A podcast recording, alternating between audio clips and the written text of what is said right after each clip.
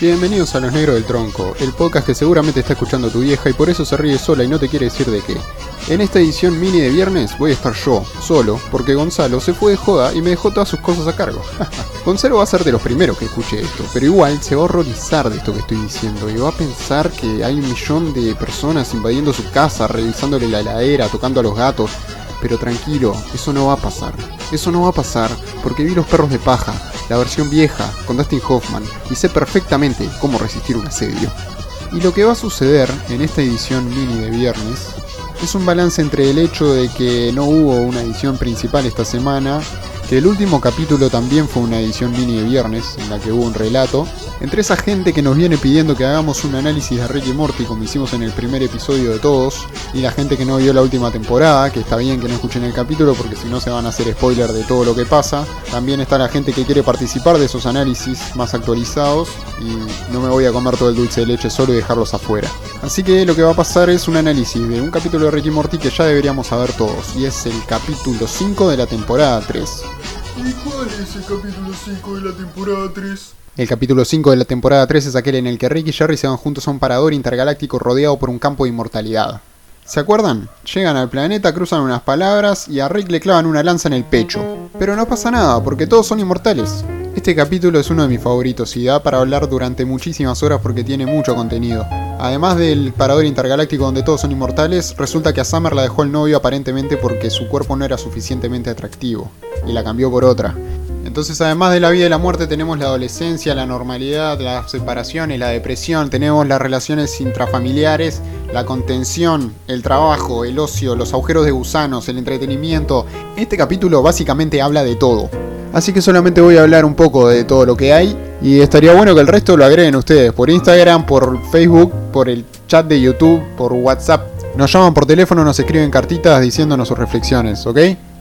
Arrancamos con Rick y Jerry en el parador intergaláctico donde todos son inmortales y el lanzazo en el pecho que le pegan a Rick. Y se muere, y revive, y no le pasa nada, no le queda ninguna deformidad en el cuerpo, no le queda un agujero en el pecho, no le queda nada. Se abraza con el amigo que le clavó la lanza en el pecho, porque en realidad se conocían hace tiempo y, estaba todo bien. Y se va con Jerry a tomar una, porque la cuestión de este viaje intergaláctico era que Jerry estaba deprimido porque se había separado de Beth y entonces Rick lo quiere sacar de la depresión porque está influyendo en la performance de Morty en las aventuras que tienen todo el tiempo. Entonces, bueno, Rick le explica a Jerry que ahí no te podés morir, que está todo bien, y ves a dos nenitos alienígenas que aparentemente son hermanos, y uno le pega un tiro a la hermana, y la hermana revive y se ríen y siguen jugando.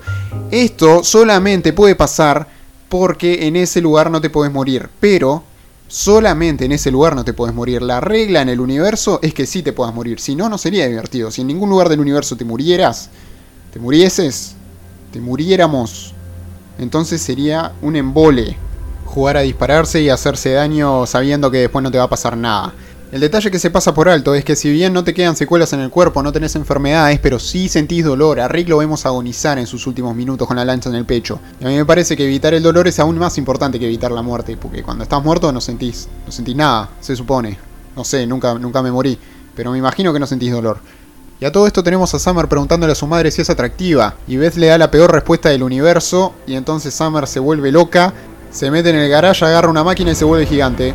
Pero no solamente se vuelve gigante, sino que se vuelve completamente desproporcional. ¿Y qué hace Beth? Agarra la máquina y toca un botón que dice normalizar, con la esperanza de que eso la vuelva a la normalidad. Y lo que hace la máquina es tirarle un rayo y dejarla gigante pero proporcional. Por supuesto que Summer no está contenta y piensa que sigue siendo una deforme porque no, ya no se gustaba a sí misma cuando era proporcional pero de tamaño humano. Y entonces en su desesperación se escapa y se va al bosque.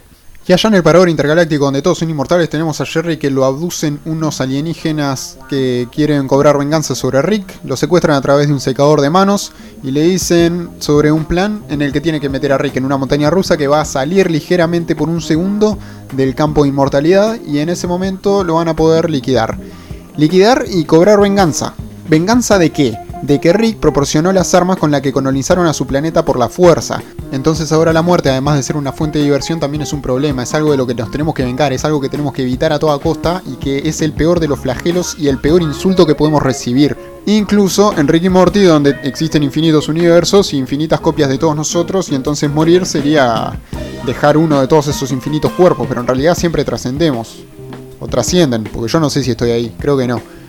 Entonces ahí vemos como algunas cuestiones de la vida real se tienen que cumplir y la gente las tiene que creer para que todo el resto del universo inventado tenga cierto sentido, cierta cuestión conocida.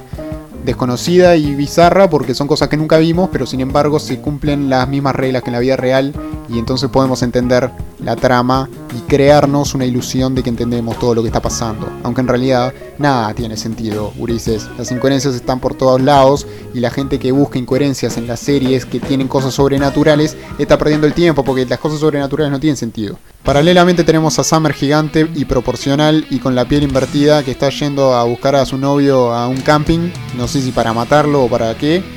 Y a Beth y a Morty que están yendo a buscarla para volverla a la normalidad con la máquina que hablamos antes. ¿Y cómo hacemos para hacer que la Summer gigante y con la piel invertida entre en razón? Bueno, necesitamos otra persona que sea gigante y con la piel invertida. Y con esta nivelación obtenemos un enternecedor berrinche de persona gigante que se parece al berrinche que haría cualquier adolescente normal, se abraza con la madre y todo termina bien. Y a todo esto Morty agarra, se pone los pantalones y va a buscar al novio de Summer, que no había recibido su escarmiento porque Summer estaba haciendo su berrinche y su catarsis y su no sé qué. Y entonces agarra y lo mira seriamente y le dice, ah, sí que te metiste con mi hermana, así que estás de vivo. Fenómeno. Y lo apunta con la máquina y la prende y no sabemos qué pasa hasta después de los créditos tienen que quedarse hasta después de los créditos cuando miran Ricky Morty, porque siempre pasan cosas y a veces son importantes.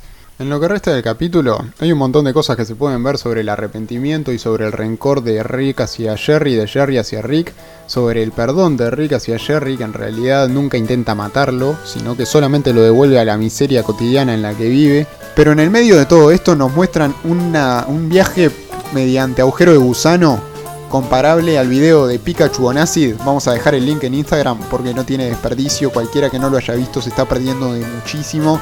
Y me encantaría aprender animación solamente para hacer este tipo de videos. De hecho, solamente para entender cómo es que se hacen este tipo de videos. Porque para mí son magia negra. Y esta secuencia terriblemente psicodélica es otra de las cosas que hace que este sea mi capítulo favorito. Y con esto voy a empezar a cerrar el capítulo, a bajar un cambio de callarme la boca y les voy a comentar que este sábado 11 vamos a estar en la playa Malvin, en la escuela de surf, en el marco de la escuela de mar de la Intendencia de Montevideo. Vamos a ver cómo está eso. Ojalá que haya lindo día. Este, básicamente eso, va a ser nuestro primer paso en el camino para convertirnos en Rocket Powers. Hasta acá llegó esta edición mini de viernes. Esta semana seguro que va a haber edición principal. Querides, hasta la próxima. Esto fue Los Negros del Tronco, el podcast que escucha el señor Misix.